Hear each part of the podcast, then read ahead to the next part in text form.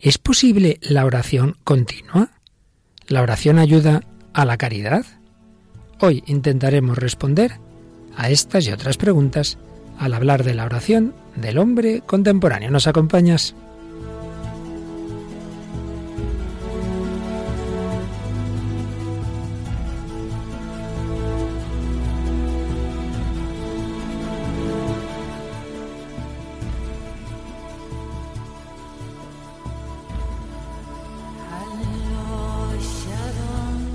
El hombre de hoy y Dios, con el padre Luis Fernando de Prada.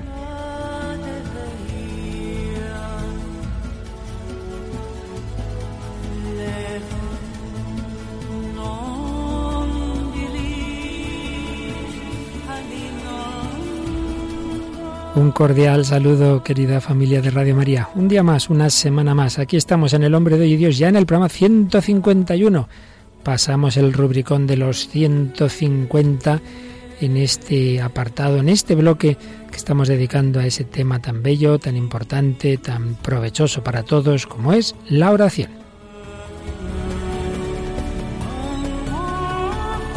Todos necesitamos mucha oración en Radio María. Recibimos muchísimas intenciones. Sabéis que un día al mes tenemos esa hora santa que ponemos vuestras intenciones. En Entre Amigos se reciben infinidad de llamadas. Siempre la Santa Misa que celebramos aquí ofrecemos por vuestras intenciones, pero también de vez en cuando nos llegan a otros programas. Tenemos hoy con nosotros a Raquel Sánchez de Mayo. Hola Raquel, ¿qué tal? Muy buenas, padre. Y has estado mirando hay el Facebook, el correo, y también aparecen intenciones de oración, a veces un poquito desgarradoras, ¿verdad? Sí, por eso la, pues la, lo vamos a decir, pues para unirnos en oración, pues por Rosalba Mora que nos escribe diciendo que, que tiene que tiene un neurisma cerebral, tiene seis hijos y nos pide oraciones y, y bueno que, que eso desde el corazón nos lo pide. Está en una situación muy delicada y naturalmente la encomendamos al Señor y que él sabrá mejor que nosotros lo que nos conviene. ¿Qué más eh, mensajes has recibido, Raquel? Pues mira, nos escribía también Antonio Carlos Serrano, que nos decía, soy abogado, abogado por ello llevo un desastre de vida, de horarios. Eh, hace tiempo descubrí vuestro programa en la madrugada y me impactó por vuestro mensaje directo. Desde entonces os sigo. Me hace gracia lo de que el desastre de vida por ser abogado, no, hombre, no. Habla de todo, ¿no? De todos los abogados. Pero bueno, entendemos el mensaje, muchas gracias. Y naturalmente también te encomendamos, pedimos al Señor que se sirva también de esta radio para ayudarte en tu vida. Luego también, pues debajo de la imagen que poníamos a propósito del tema de hoy de la oración. Eh, hemos puesto una imagen de la Madre Teresa, ¿verdad? Que decía, el secreto de mi vida es que yo rezo. Ella hacía mucha oración. Sí, pues eh, Marisa García nos decía, gracias por vuestro programa. La oración es necesaria y trae paz al corazón. Necesitamos rezar por nosotros y por los demás. Que Dios os bendiga. Luego también María Álvarez eh, decía rezar y pedir por nuestro México. Así que mandamos un saludo también, que debe ser que nos escuchan también en México. Sí, claro que sí. Y luego Marisa Lewis nos decía, yo también rezo, pero de seguro no igual que a la Madre Teresa. Me parece que no solo tú, sino que los demás nos quedamos a ligera distancia de esa oración íntima, profundísima de la Madre Teresa. Bueno, pues eh, llevamos ya bastantes programas dedicados a la oración, me parece que este es el octavo, vamos ya a ir terminando este bloque. Estuvimos hablando de ese documento de la corrección de la doctrina de la fe para discernir la oración cristiana de otras formas de oración. Hemos hablado de las dificultades del hombre de hoy para la oración. Hoy más en positivo hablaremos de algunas características de la oración cristiana y como siempre, pues con alusiones al mundo de hoy, a la música actual como la de Enya, al cine, como la película que, que, por cierto, hoy, Raquel, me doy cuenta que todo se nos ha quedado muy irlandés. Enya es irlandesa, la película también es de un director irlandés. Sí, vamos a ver, un, escuchar un trozo de una película de Jim Sheridan, eh, vamos, director irlandés por excelencia, que le encanta tocar el tema irlandés, ya sea pues el conflicto de Irlanda del Norte, la inmigración, y, y bueno, y Enya, que, que también es una banderada de, de Irlanda. Claro que sí, y si nos da tiempo, también alguna canción de U2, o sea que todo irlandés hoy. Sí. Muy bien, pues vamos adelante con esta nueva edición del hombre de hoy y.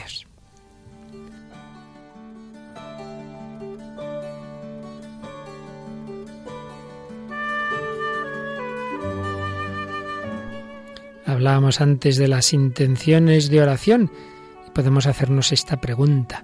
¿Alguna vez has sentido la urgencia de orar por alguien y lo has dejado para otro momento? Pues fijaos en este testimonio, en esta historia que contó un misionero cuando fue de vacaciones a su país, Estados Unidos, en Michigan. Contó lo siguiente. Como misionero en un pequeño hospital en el área rural de África, cada dos semanas viajaba a la ciudad en bicicleta para comprar provisiones y medicamentos. El viaje era de dos días y debía atravesar la jungla. Debido a lo largo del viaje, me era necesario acampar en el punto medio, pasar la noche y reanudar mi viaje temprano al siguiente día. En uno de esos viajes llegué a la ciudad donde planeaba retirar dinero del banco, comprar medicinas y víveres y reanudar mi viaje de dos días de regreso al hospital. Cuando llegué a la ciudad, observé a dos hombres peleándose, uno de los cuales estaba bastante herido. Le curé sus heridas y al mismo tiempo le hablé de nuestro Señor Jesucristo. Después reanudé mi viaje de regreso al hospital. Esa noche acampé en el punto medio y a la mañana siguiente reanudé mi viaje y llegué al hospital sin ningún incidente. Dos semanas más tarde repetí mi viaje. Cuando llegué a la ciudad se me acercó el hombre al que yo había atendido en mi viaje anterior y me dijo que la vez pasada, cuando yo le curaba, él se dio cuenta de que yo traía dinero y medicinas y agregó, unos amigos y yo te seguimos en tu viaje mientras te adentrabas en la jungla, pues sabíamos que habrías de acampar. Planeábamos matarte, tomar tu dinero y medicinas. Pero en el momento en que nos acercamos a tu campamento pudimos ver que estabas protegido por 26 guardias bien armados. Ante esto, no pude más que reír y le aseguré que yo siempre viajaba solo. El hombre insistió y agregó, no, no, señor, yo no fui la única persona que vio a los guardias armados, todos mis amigos los vieron, y entre todos los contamos. En ese momento en que el misionero estaba dando este testimonio, uno de los hombres que lo escuchaba en la iglesia se puso de pie y le pidió al misionero que le dijera la fecha exacta de cuando sucedió ese hecho. El misionero se la dijo y entonces el hombre contó. En la noche de tu incidente en África era de mañana en esta parte del mundo y yo me encontraba con unos amigos. Estábamos a punto de comenzar una partida de golf cuando sentí una imperiosa necesidad de orar por ti. De hecho, la llamada que el Señor hacía era tan fuerte que llamé a algunas personas de nuestra iglesia para que se reunieran conmigo lo más pronto posible. Y entonces, dirigiéndose a los que asistían a ese acto, dijo, Todos aquellos que vinieron en aquella ocasión a orar conmigo, ¿podrían, por favor, ponerse de pie? Así lo hicieron y eran 26 personas que esa mañana habían rezado a miles de kilómetros por ese misionero. Señor suscitó su oración, fue respondida esa petición por esa oración ese hombre fue protegido y no murió asesinado, como planeaban aquellos a los que había ayudado.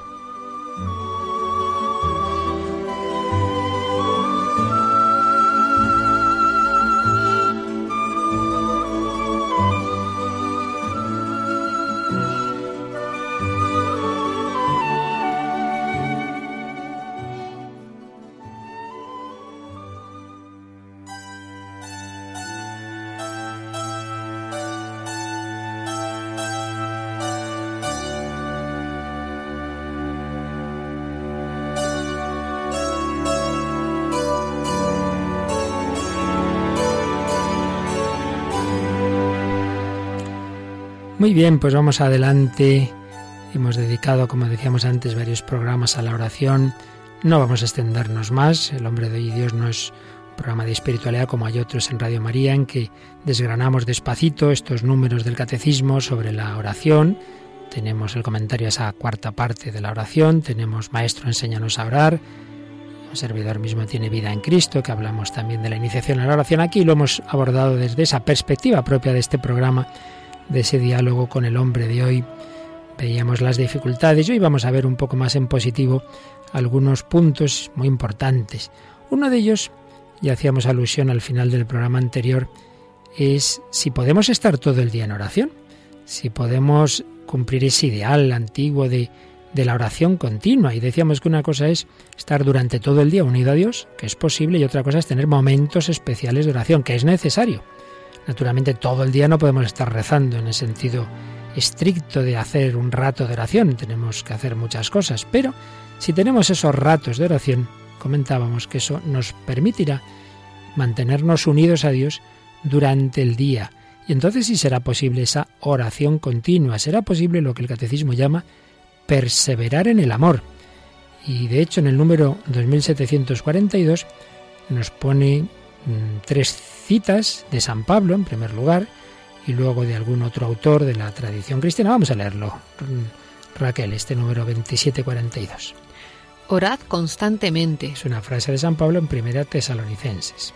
Dando gracias continuamente y por todo a Dios Padre en nombre de nuestro Señor Jesucristo. En este caso es de su carta a los Efesios. Siempre en oración y súplica, orando en toda ocasión en el Espíritu, velando juntos con perseverancia e intercediendo por todos los santos. De nuevo de la carta a los Efesios. Orad constantemente, dar gracias a Dios continuamente, siempre en oración y súplica intercediendo, como el ejemplo que hemos antes recordado de oración de intercesión, de pedir por otros. Y a continuación viene una cita de Evagrio. No nos ha sido prescrito trabajar, vigilar y ayunar constantemente, pero sí tenemos una ley que nos manda a orar sin cesar. No podemos trabajar constantemente, pero sí podemos estar en oración constantemente si entendemos que la oración tiene ese sentido amplio de estar nuestro corazón unido a Dios. Por eso sigue diciendo el número muy bellamente lo siguiente. Este ardor incansable no puede venir más que del amor. Contra nuestra inercia y nuestra pereza, el combate de la oración es el del amor humilde, confiado y perseverante. Cuando una persona quiere a otra, piensa en ella todo el día o la lleva en el corazón, aunque esté su mente ocupada en sus tareas, en su trabajo, pero en efecto el amor puede hacer que nos mantengamos en unión afectiva con esas personas a las que queremos, pues mucho más con Dios al que llevamos en el corazón. Yo no puedo llevar de otra persona más que el recuerdo, no la puedo llevar físicamente conmigo si estamos separados físicamente. En cambio, Dios sí, Dios va en mi alma. Y por supuesto a Jesús en su presencia eucarística puedo visitarle, pero aunque no esté en esa visita eucarística, está en mi alma el Padre, el Hijo y el Espíritu Santo. Y el número termina diciendo que eh, contra nuestra inercia, nuestra pereza, el combate de la oración es el del amor humilde, confiado y perseverante, y que este amor abre nuestros corazones a tres evidencias de fe. Nos va a hacer tres afirmaciones el catecismo, que son la primera frase de cada uno de los números siguientes. Primero leemos las afirmaciones y luego las desgranamos. Orar es siempre posible. Es la primera afirmación del número 2743. Orar es una necesidad vital. Y en tercer lugar, oración y vida cristiana son inseparables. Pues fijaos bien estas afirmaciones que se nos hace a nosotros, hombres de nuestra época. Esto no es para la Edad Media, esto es para los hombres del siglo XX. Se escribió el catecismo y del XXI. Orar es siempre posible, siempre es posible orar. No, no tengo tiempo. Orar es siempre posible. Y además es que es una necesidad vital. El que no respira se asfixia y se muere. El que no ora se asfixia su vida espiritual. Y por otro lado, oración y vida cristiana son inseparables. Vamos a detallar un poquito cada una de estas afirmaciones. Orar es siempre posible. ¿Por qué? ¿Qué nos dice el catecismo? El tiempo del cristiano es el de Cristo resucitado que está con nosotros todos los días. Yo estaré con vosotros todos los días, dice Jesús al final del Evangelio de San Mateo. Cualesquiera que sean las tempestades, nuestro tiempo está en las manos de Dios. Así que no digas que no tienes tiempo para orar, porque en todo tiempo está el Señor presente. Podrás orar de una manera más concentrada, de una manera más implícita, pero en todo lugar y en todo tiempo está el Señor presente. Por eso se nos cita también a un santo padre de la Iglesia, San Juan Crisóstomo. Es posible, incluso en el mercado o en un paseo solitario, hacer una frecuente y fervorosa oración sentados en vuestra tienda, comprando, vendiendo o incluso haciendo la cocina. Y en nuestra época añadiríamos, Raquel, incluso frente a la pantalla del ordenador, con Twitter, con Facebook, tú que te pasas muchas horas, ¿qué piensas de esto? en el metro, en el avión.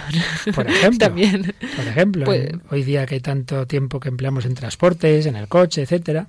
Yo, yo creo que, que es, posible y además es que ayuda muchas veces a, a, una rutina que a veces hace muy pesada, pues poner pues la realidad que estamos viviendo pues a, los ojos de Dios, ¿no? Sentirnos mirados por Dios en cada momento, pues también nos ayuda a dignificar pues esos momentos del día pues que están cargados pues como un poco de pues eso de rutina que se hace pesada y tal, a la luz de Dios pues hacen que sea como más ligero, ¿no? Ayudan a dar fuerza. Darse cuenta de que en cualquier sitio, en un en un viaje, en un atasco, pues el Señor va contigo, o en ese trabajo rutinario, ofrecer cada hora, cada cosa que estás haciendo, pararte de vez en cuando, renovar la conciencia de que el Señor está contigo, rezar una Ave María, son consejos tradicionales a los que podríamos añadir consejos para nuestra época tecnológica, ¿no? Pues hay páginas web también donde vienen oraciones, donde vienen imágenes que pueden inspirarnos la oración, eh, como decíamos, uno puede ir en el coche oyendo por Radio María o poniéndose casés o CDs con charlas o con oraciones. Hay personas que rezan en, el coche el rosario, por ejemplo. Sí, te iba a decir eso. Yo cuando hay un atasco digo, nada desatasca mejor los atascos de tráfico que rezar un rosario, de verdad. Intentadlo. Claro que sí. Pues sí, hay muchas formas antiguas, tradicionales y modernas de que nos pueden ayudar a contar, a mantenernos en esa presencia de Dios y a no perder el tiempo, no decir, ¿aquí qué hago yo? Estas horas, pues hombre, siempre puedes orar, siempre puedes ofrecer esto al Señor, siempre puedes meditar, llevarse un librito, el librito del Evangelio, pues en un momento lo abres y lees una frase, el Kempis, libros así, hombre, evidentemente en esos momentos no son para grandes elucubraciones, pero así de tipo libros de, de frases sencillas, la Madre Teresa mismo, por ejemplo, pues tiene una serie de consideraciones, el Cardenal Bantoán, esos ejercicios preciosos que dio a Juan Pablo II, ¿verdad? Pues son libros que no exigen una gran concentración, pero que te dan un alimento al alma que te puede ayudar en ese momento. Sí, yo sobre todo también, hombre, yo pensando en los ratos a lo mejor que estás pues eh, como ocupado, ¿no? Que a lo mejor no puedes estar sentado pues haciendo la oración propiamente, pues sí que yo a mí me ayuda mucho los audios, me ayuda mucho eh, Radio María cuando tengo posibilidad o si no pues las charlas estas que ponemos, los testimonios, incluso escucharlos varias veces porque se te va calando, a lo mejor estás limpiando la casa y no te das cuenta, pero cosas se te van quedando y eso y eso luego ayuda mucho y cuando estás a lo mejor en un momento pues también para para los demás, ¿no? Cuando puedes ser luz para los demás, ¿no? Aquí todo aquello que interiorizas en la oración, que llevas a, pues también luego puede ser pues alimento para los demás. Y por supuesto la música. En Radio María nos dicen mucho que hay muchas canciones que ayudan mucho, que dan mucha paz y que ayudan a la oración. Pues eso sí que no exige gran concentración. No puedes estar trabajando y oyendo música y cuando es música que te da paz, que tiene un sentido espiritual, un sentido religioso, pues también ayuda a orar. Sí, eh, es verdad. Y además te voy a decir uno de los testimonios, pues evangelizando de estas noches que vamos por salimos por Madrid de noche, pues me acuerdo de un chico, pues un chico bueno que vivía en una estación pues un poco complicada, ocupan una casa, tal y cual, y me decía que escuchaba Radio María y me decía, ¿qué canciones más bonitas ponéis? Dice, es que me gustan mucho. y, digo, mira, si es que digo, pues que Dios tiene sus maneras y sus modos y lo que a unos le puede parecer, esto es como la palabra, ¿no? Lo que es necio para unos, pues para otros, ¿no? Le puede llegar a Dios a través de esa, de esa necedad, entre comillas, claro. Pues ya que hemos hablado de canciones antes de seguir, vamos ya con la primera. Normalmente nuestra primera canción no es explícitamente religiosa, o al menos católica. En este caso, mm, dinos un poquito qué podemos decir de esta famosa cantante eh, etnia, ¿verdad? Irlandesa. Sí, pues es una canción del álbum The Memory of the Trees, eh, la memoria de los árboles, sería algo así, eh, del año 95. Ganó un premio al mejor álbum New Age, pero es una cosa que Enya siempre ha peleado un poco porque ella dice que no se considera New Age y yo creo que, que vamos, que para muestra un botón esta canción es ese botón de muestra, que es una canción en gaélico, pero que habla directamente con Dios Padre, ¿no? Que es un concepto totalmente eh, cristiano católico, ¿no? Y, y bueno, pues es una canción del año 95 y pues como os decía, eh, dirigida a Dios, a Dios Padre, es una oración tranquila, de alabanza y pidiendo la bendición de Dios, ¿no? Escrita en irlandés, vamos, en gaélico y, y bueno, en la línea de Enya, ¿no? De un poco así, pues esta tranquilidad, meditación, todo esto, ¿no? Escuchamos.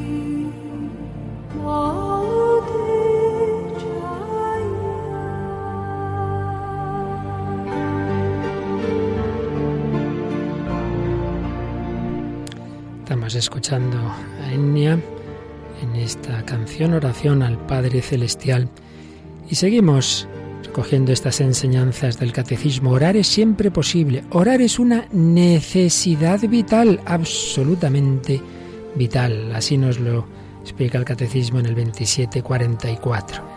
Si no nos dejamos llevar por el Espíritu, caemos en la esclavitud del pecado. ¿Cómo puede el Espíritu Santo ser vida nuestra si nuestro corazón está lejos de Él?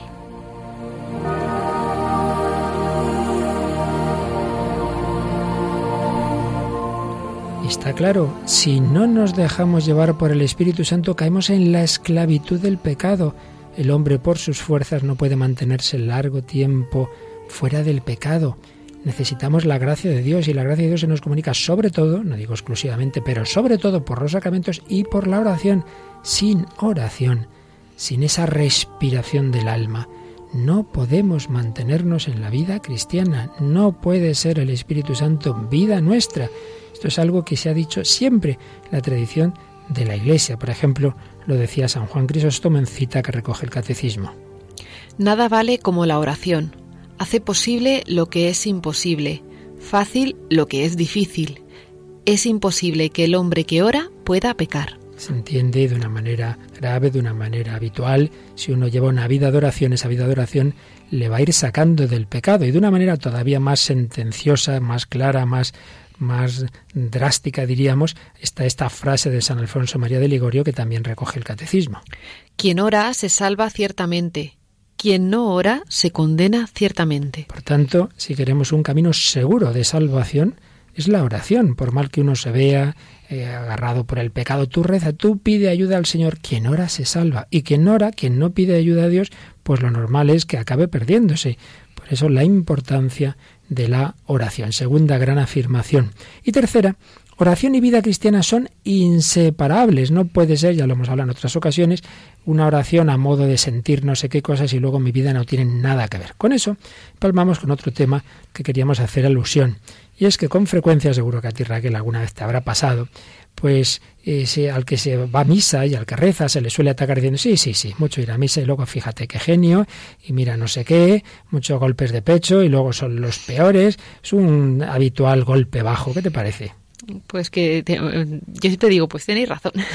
Eres una voz, de verdad. yo siempre digo eso, sí, es verdad. O sea, y es que es así. O sea, yo creo que si fuera perfecta, no, te, vamos, yo hablo por mí, por mi hmm. experiencia. Yo no tendría necesidad de, ir a la, a la, iglesia, ¿no? Pero vamos, que pienso que y, hipócritas, o sea, quiero decir, gente que no es coherente ahí en todas partes. Pero yo creo que sí que es bueno el deseo de mejorar y que eso sí está en nuestro corazón, ¿no? Como cristianos, dentro de nuestras limitaciones, porque, vamos, porque además es que lo dice Jesús yo siempre cuando me entran dudas, decir, madre mía, qué mala soy, que no sé cuántas las que hago, las que lío. Y dice, bueno, pues Jesús dice, no he venido a llamar a los sanos y a los enfermos, ¿no? O sea, ¿quién tiene necesidad de Dios? Pues, pues los pobres, ¿no? Los pobres pecadores, que somos, que todos los cristianos. Así es, precisamente porque somos pobres pecadores acudimos al médico que nos puede curar. Pero normalmente suele ser una manera de autojustificarse, una manera de decir yo para qué tengo que ir a misa, para qué rezar, entonces me escudo en esos defectos del prójimo que todo el mundo tiene y que desde luego serían mucho peores si uno no rezara. Yo también lo, pienso más de una vez.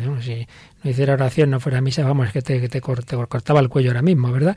Y entonces seríamos muchísimo peores sin ninguna duda. Hay mucho de autojustificación, pero sí que hay que decir una cosa, y es que la verdadera oración, si uno hace oración en serio, lo normal es que poco a poco le vaya haciendo mejor, claro que sí, claro que sí. Lo cual no quiere decir que uno ya lo haga santo, ni que si tiene un genio muy vivo, pues seguramente lo tendrá hasta el final de su vida, pero que le hará mejor, seguro. Y en ese sentido, sí que es, verdad que si hubiera alguien que hiciera oración, supuesta oración, y habitualmente eso no le hiciera más humilde, más caritativo, sino todo lo contrario, hombre, entonces sí que habría que sospechar de esa oración. Porque la verdadera oración va formando en nosotros un corazón como el de Cristo, nos va uniendo al Señor. Y claro, si tú unes a Jesucristo, que es mansedumbre, que es humildad, que es caridad, lo normal es que eso se note, mayor o menor medida, porque eso no vamos a hacernos santos en tres días ni en tres años. Pero lo normal es que sí. Por eso, esto lo, lo desarrolla el número 2745, que antes eh, enunciábamos solo su primera frase, pero vamos ahora a leerlo entero. Oración y vida cristiana son inseparables porque se trata del mismo amor y de la misma renuncia que procede del amor, la misma conformidad filial y amorosa al designio de amor del Padre. la misma unión transformante en el Espíritu Santo que nos conforma cada vez más con Cristo Jesús.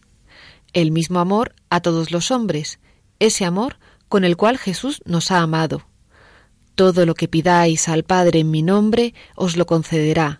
Lo que os mando es que os améis unos a los otros. Creo que está claro que esa unión con el Señor nos va transformando, dice, nos va conformando cada vez más con Cristo Jesús y entonces vamos recibiendo su mismo amor, el amor con el que Jesús nos ha amado. Va unida a la oración, todo lo que pidáis al Padre en mi nombre os lo concederá, con la caridad. Os mando que os améis unos a otros, unos a otros. La oración lleva a la caridad, la caridad ayuda, ayuda a la oración. Por eso también viene una cita de Orígenes. Ora continuamente el que une la oración a las obras y las obras a la oración.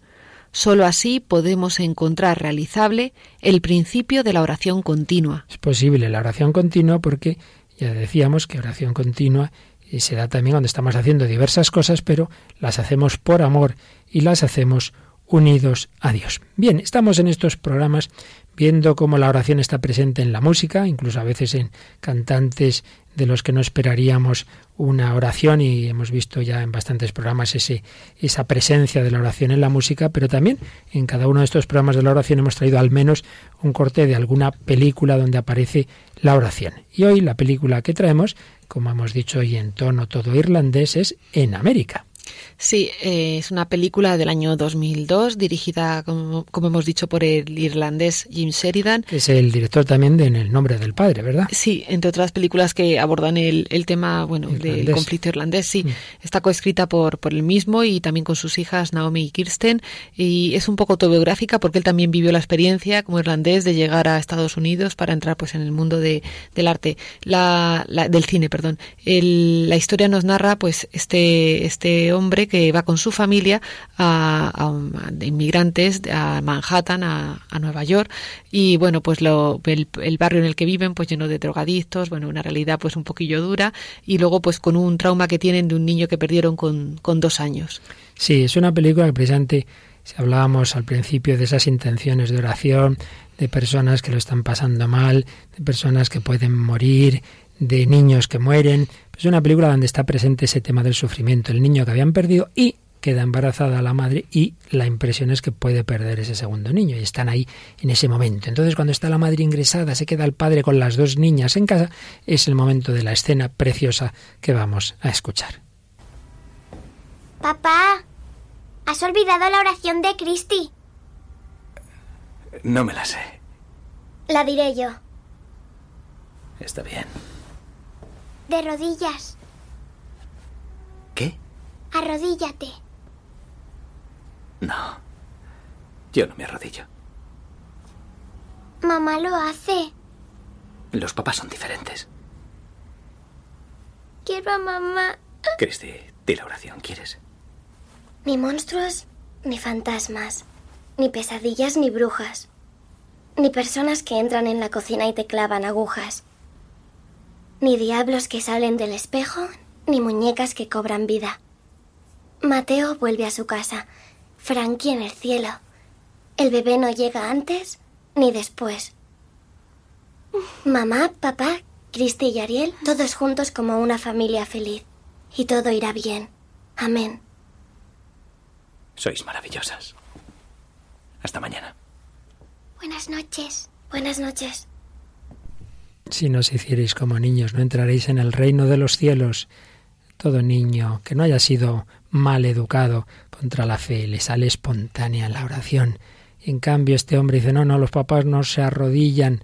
Ay, como ya veíamos el día pasado, uno de los principales obstáculos a la oración para nuestro mundo de hoy es el orgullo, es la autosuficiencia, el hombre que se cree que eso la oración era de los primitivos, era de los medievales, que ya no necesitamos orar. Pero basta que nos pase cualquier cosa, Raquel, y vaya que sí necesitamos orar, ¿verdad? Sí, además es que, escuchando un poco la oración de las niñas, ¿no? Que decían ni monstruos, ni hablamos como los terrores de los niños, ¿no? Ni agujas, ni no sé qué, ni... Y yo pensaba, es que hay que rezar para todo, es que hay que pedir todo. El otro día, en una cena con amigos, un amigo me decía, yo no entiendo la gente que reza a San Antonio para pedir cuando se le pierde algo y tal. y dice eso, y para rezar solo hay que rezar para las cosas importantes, ¿no? Y yo decía, bueno, digo, para eso está, yo creo, un poco el, caminito que habla Santa Teresita de Lisieux, ¿no? De, de, los niños, ¿no? Esa infancia espiritual en el que te confías a Dios como padre, ¿no? Y como niño que eres, pues eh, tienes esa confianza, pues para pedirle, pues aquello que, que, te preocupa, ¿no? Ya sea como una cosa, pues un terror de, de niño, ¿no? Una cosa que le da miedo o cualquier necesidad, por pequeña que sea. Yo creo que a Dios le agrada que, que le pidamos, porque en el fondo es, un, es una oración, ¿no? Es decirle, papá, yo sé que estás ahí y sé que, y sé que me escuchas, ¿no? Y, y, Dios se preocupa por nuestras cosas, ¿no? Y es que también va contra este sentido de oración, algo de lo que hablamos en otro día. Es una imagen de un Dios que sí nos ha creado, pero que no se preocupa de nuestras cositas, está demasiado lejos, el Dios relojero, el Dios del deísmo. Pues no ese es el Dios del que nos habla Jesús. Vuestro Padre Celestial sabe lo que necesitáis y no cae un solo pájaro sin que el Padre lo permita. Todo está en manos de Dios. Por tanto, no menospreciemos esa devoción sencilla, ese acudir a un santo, etcétera, etcétera. Naturalmente, siempre con ese aceptar que el Señor tiene sus caminos y bueno, yo pido esto y tú ¿verdad? Pero, pero ¿por qué no pedir? Bueno, yo creo que antes de seguir, Raquel, vamos a otro empujón irlandés, eh, otra segunda canción. ¿Cuál nos traes ahora? Pues es una canción de, de U2, eh, es una oración que hace, en este caso, bueno, Bono que está ya cantando, y, y pues es una, una súplica que, que, eleva a Dios, pues uno... A vamos, Jesús directamente. Sí, ¿no? directamente, porque le habla pues eso que, pues que está solo en este mundo, que Él hizo el mundo, y sobre todo es a mí me parece muy interesante porque, porque habla directamente de una frase del Evangelio, ¿no? que la de levántate, levántate hombre muerto, que sería la traducción literal de, del título, ¿no? Pues es un poco el, el grito este, ¿no? De, de buscar la esperanza, ¿no? Al, al final, en el, pues diríamos en la piedra de toque de este mundo que es la muerte, ¿no? Pues ese grito de buscar la, la esperanza. Así pues, la canción es la que se titula Wake Up Dead Man. Escuchamos un poquito. Wake up, wake up, dead man. Jesus, I'm waiting here, boss. I know you're looking out for us, but maybe your hands aren't free. Your father he made the world in seven. He's in charge of heaven. You put a word in for me? Wake up, wake up, dead man. Aquí seguimos en Radio María, en El Hombre de Dios, Raquel Sánchez Mayo, y que nos habla el Padre Luis Fernando de Prada, hablando de la oración. En este momento escuchando a Bono de U2, Wake Up Dead Man, levántate, levántate, nos dice el Señor a cada uno de nosotros, a todos los hombres en cualquier continente, el Señor se quiere dirigir. Y también Raquel, a un hombre educado hace años en el ateísmo en un país que era entonces formaba parte de la Unión Soviética, pero también al llegó la gracia de Dios. ¿De quién estamos hablando? Pues sí, hablamos de Lempi Peterson, que es uno de los actores más reconocidos en, en, Estonia y también es uno de los primeros católicos del país cuando se bautizó en el año 82. Pues eh, Lempi Peterson nunca fue educado en la fe. Sentía ya de niño algo, una reminiscencia y también de adolescente, aunque nadie le enseñó a rezar y no sabía nada de Jesús, él repetía el nombre de Jesús porque le daba paz.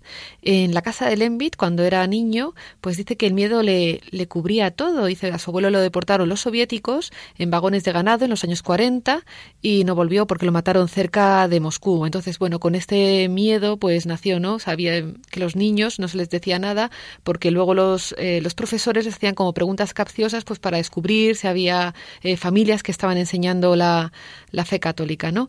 Él mismo dice, a los niños nos contaban pocas cosas por esta razón, ¿no? Los maestros hacían preguntas para descubrir familias de contrarrevolucionarios. En su infancia, dice, nunca escuchó hablar del cristianismo, excepto por alguna conversación aislada con la abuela materna que era bastante agnóstica. En 1971 se matriculó en la Escuela de Arte. Él mismo dirá que tenía sed de Dios. De una forma misteriosa le sentía a mi lado. Dios permanecía en el backstage, esa zona del escenario no visible para el público. Desde allí me acompañaba. De eso yo no tenía duda. Eh, empezó también a trabajar con los clásicos eh, como Shakespeare, Molière. Hamlet fue su primera obra. O que era actor de teatro. Actor de teatro, sí, cuando ingresó en la Escuela de Arte Dramático. empezó obras con Shakespeare, Molière. Hamlet fue su primera obra de teatro. Y por medio de ellos conocí a Jesús y al cristianismo. Dato muy interesante de cómo también, pues a través de la cultura, ¿no? en la que estamos además europeos impregnado, pues toda nuestra cultura, llegamos a, a Dios, ¿no?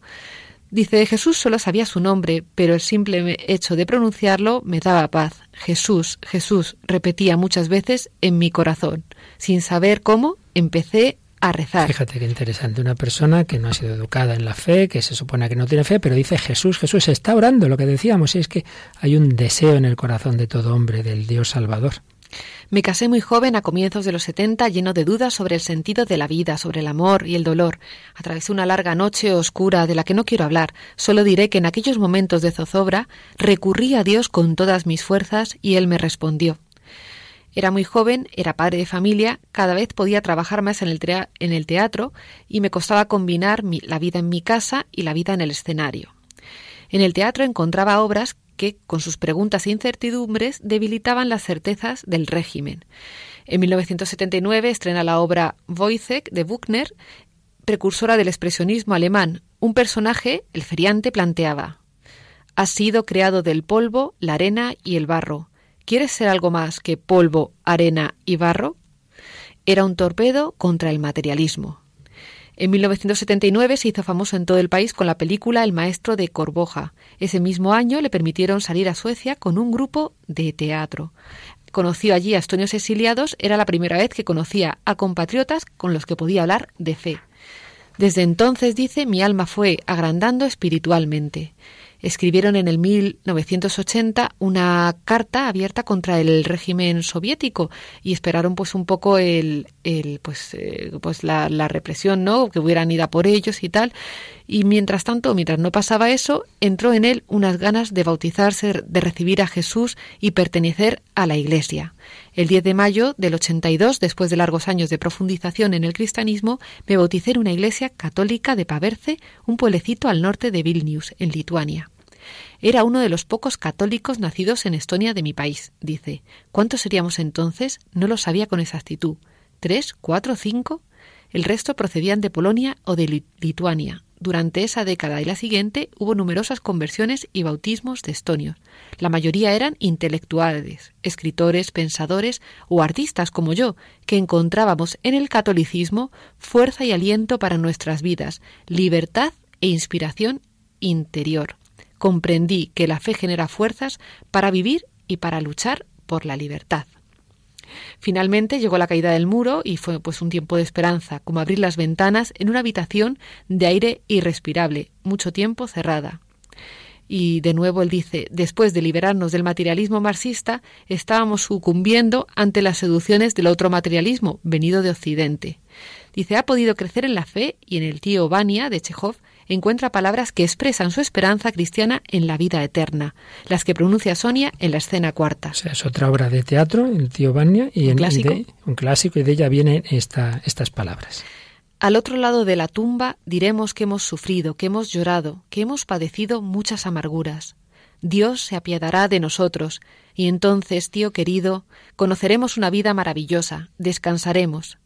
Creo apasionadamente, ardientemente descansaremos, oiremos a los ángeles, contemplaremos un cielo cuajado de diamantes y veremos cómo, bajo él, toda la maldad terrestre, todos nuestros sufrimientos se ahogan en una misericordia que llenará el universo. Oye, qué bonito, ¿eh? Qué maravilla, sí. Se encuentra uno a veces en la literatura, en el teatro en este caso, cosas realmente preciosas. Pues ya veis, hoy tenemos ese otro materialismo quizá más peligroso por ser más insidioso que el que había en aquella Unión Soviética, un materialismo que nos va cerrando el corazón. Pues hay que orar, hay que levantarse hacia Dios, que rezar y enseñar a los niños también a orar. Y ya vemos, una persona educada en, en ese materialismo, sin embargo, llegó a la fe, no dejaba de invocar a Jesús. Yo creo, Luis, que además es que hay una hay una acción directa de la oración que muchas veces, pues es verdad que hay momentos de sequedad, ¿no? En la oración, pero luego también hay una objetividad cuando cuando rezas eh, Dios se hace presente, ¿no? Cuando rezamos una Ave María confiamos que, que la Virgen nos escucha, que Dios nos escucha. Cuando rezamos un Padre Nuestro y como este hombre, ¿no? Este chico, pues lo vivía así, ¿no? Decía Jesús, Jesús y eso le daba paz. Y yo creo que esa es la confianza con la que hay que rezar, ¿no? De esa presencia cierta que, tenemos ¿no? de Dios cuando, cuando la hacemos presente en nuestra vida, cuando mediante pues con las nuestras palabras pues le pedimos que, que, venga, ¿no? Que venga a estar con nosotros. Claro que sí. Pues de una manera ya rápida, sintética, ya decimos que no vamos a alargarnos mucho más, hay otros muchos programas sobre oración en Radio María, pero sí vamos a recoger esas claves de actitud eh, adecuada en una auténtica oración. Una de ellas es ser conscientes, como vimos con bastante detalle en programas anteriores, de lo que es la gratuidad. La oración no es una cuestión de técnicas que uno aprende, como aprende una técnica de matemáticas o lo que sea. No, no, no, no, no. Eh, es una relación interpersonal y en toda relación interpersonal es fundamental ese sentido de gratuidad, ese sentido del amor. No valorar la oración por lo que yo saco. No es sacado de la oración. Pero que tienes que sacar. Es como si dices, está con mi madre, no he sacado nada. que vas a con tu madre solo a sacar? Estar, estar con el Señor, ponernos ante Él. Fíjate lo que dice el catecismo sobre la contemplación. La contemplación es un don, una gracia. No puede ser acogida más que en la humildad y en la pobreza. Un don, una gracia a acoger en la humildad y en la pobreza gratuidad, una gratuidad que nos lleva a la oración, de la cual también se nos dice una expresión preciosa en el catecismo. La oración es la vida del corazón nuevo. Debe animarnos en todo momento. La vida del corazón nuevo, qué bonito. ¿Y cuál es esa vida del corazón nuevo? Pues claro, la vida del cristiano es la vida del Hijo de Dios.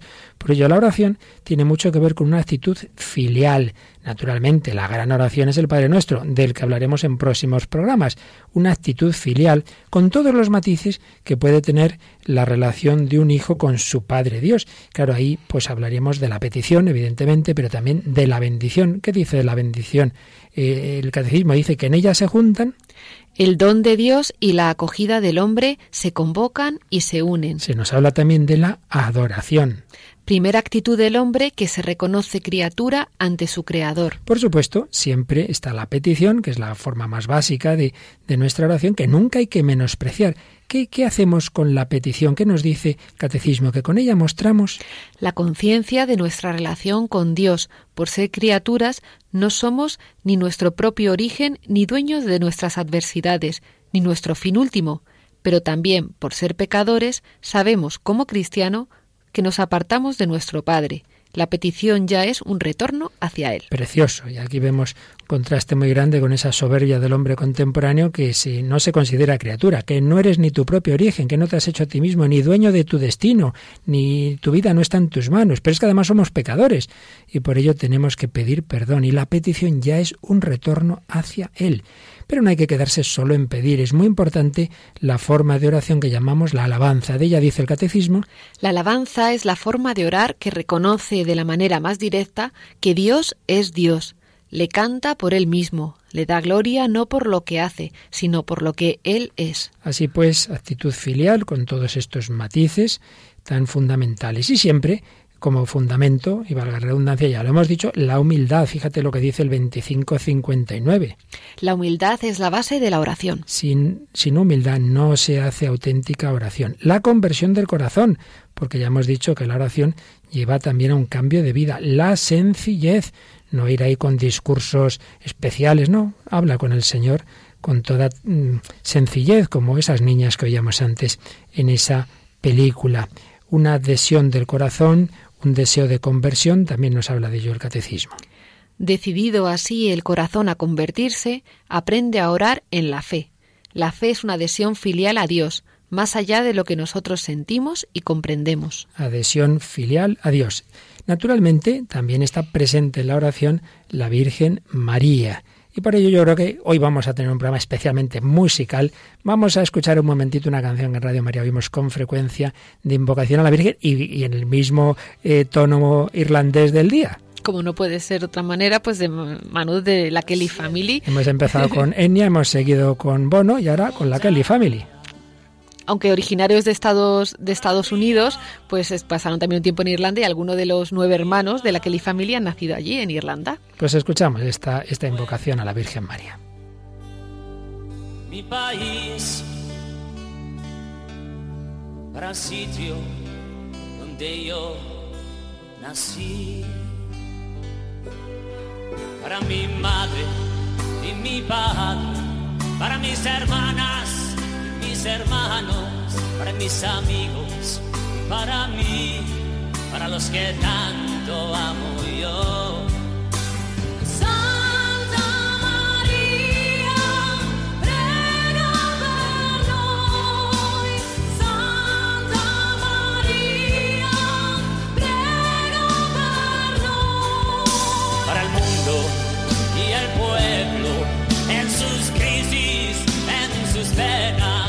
Para los niños del futuro, para las guerras que nunca terminan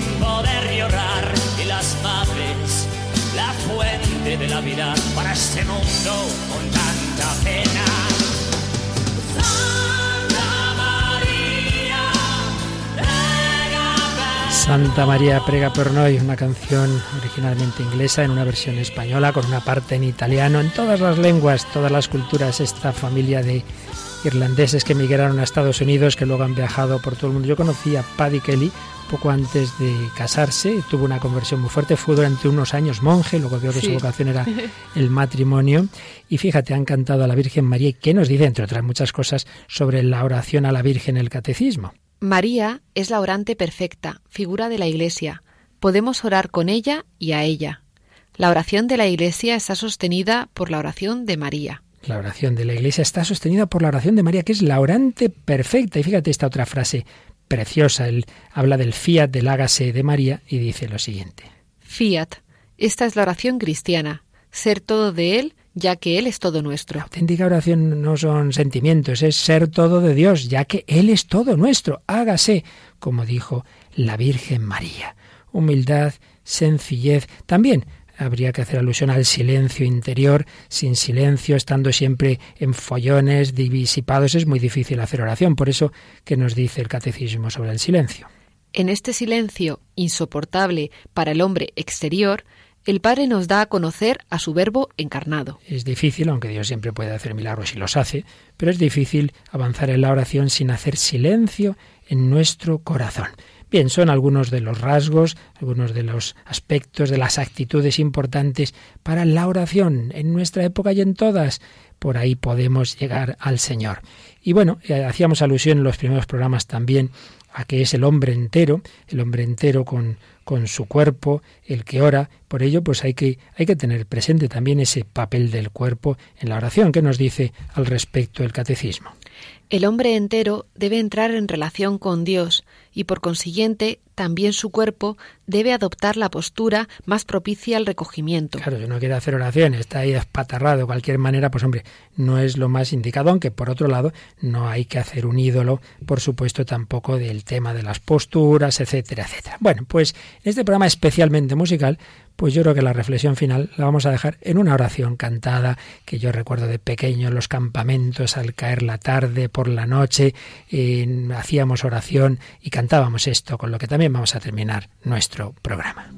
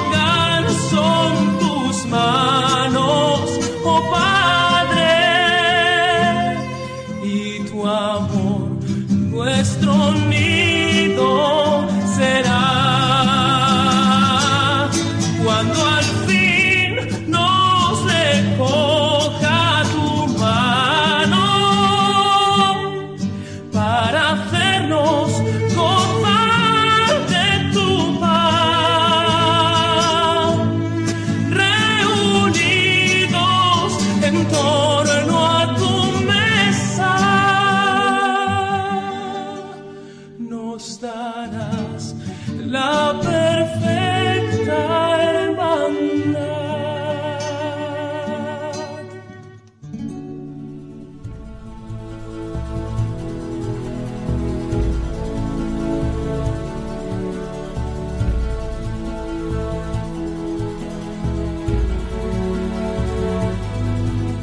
Bueno, pues orando se aprende a orar. No basta con oír programas sobre oración, oír bonitas canciones. Ahora, Raquel, hacer mucha oración, ¿verdad? Claro que sí. Y yo digo, para los que digan, ay, esto de la oración no es lo mío, pues que hagan oración de petición pidiendo el don de la oración, que también, eh, que también funciona, ¿no? Y el que diga, es que ni tengo ganas de eso, pues pide deseos de deseos, ¿verdad?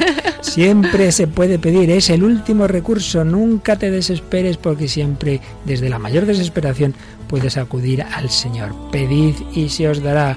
Y tantos testimonios de un tipo y de otro que hemos oído en estos programas sobre la oración. Próximo día hablaremos sobre la oración por excelencia, el Padre Nuestro. Y como siempre en contraste o en relación con la cultura contemporánea. El hombre de hoy, como el de siempre, necesita esa relación con Dios, necesita orar al Señor. Esperamos vuestros testimonios, vuestros comentarios, como siempre, por dos caminos fundamentales. Primero, pues por nuestro email del programa, el hombre de hoy y Dios, arroba radiomaria.es, o también por la página de Facebook, poniendo en el buscador el hombre de hoy y Dios, y pues comentando, mandando un mensaje, de lo que queráis. Y no solemos decirlo, pero ya se presupone que en todo programa de Radio María está el método de toda la vida, que es escribir una carta ¿verdad? a Radio María, Paseo de Lanceros 2, poniendo a la atención del hombre de hoy y Dios, del padre Luis Fernando, de Raquel, mejor la escriben a ella, ¿verdad? No. Que el padre Luis Fernando ya tiene muchas cartas y tú luego me las cuentas.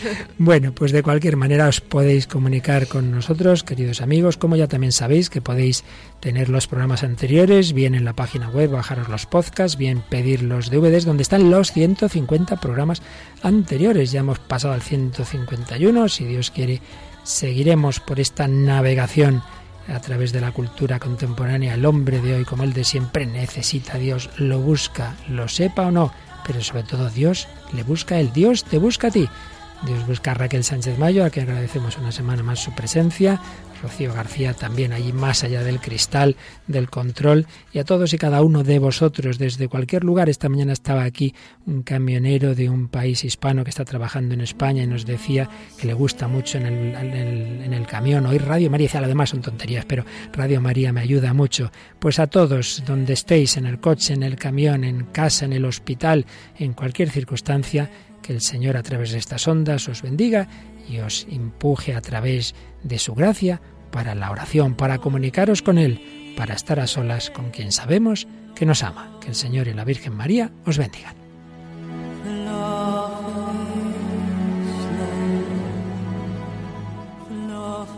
Así concluye El hombre de hoy y Dios, un programa dirigido en Radio María por el Padre Luis Fernando de Prada.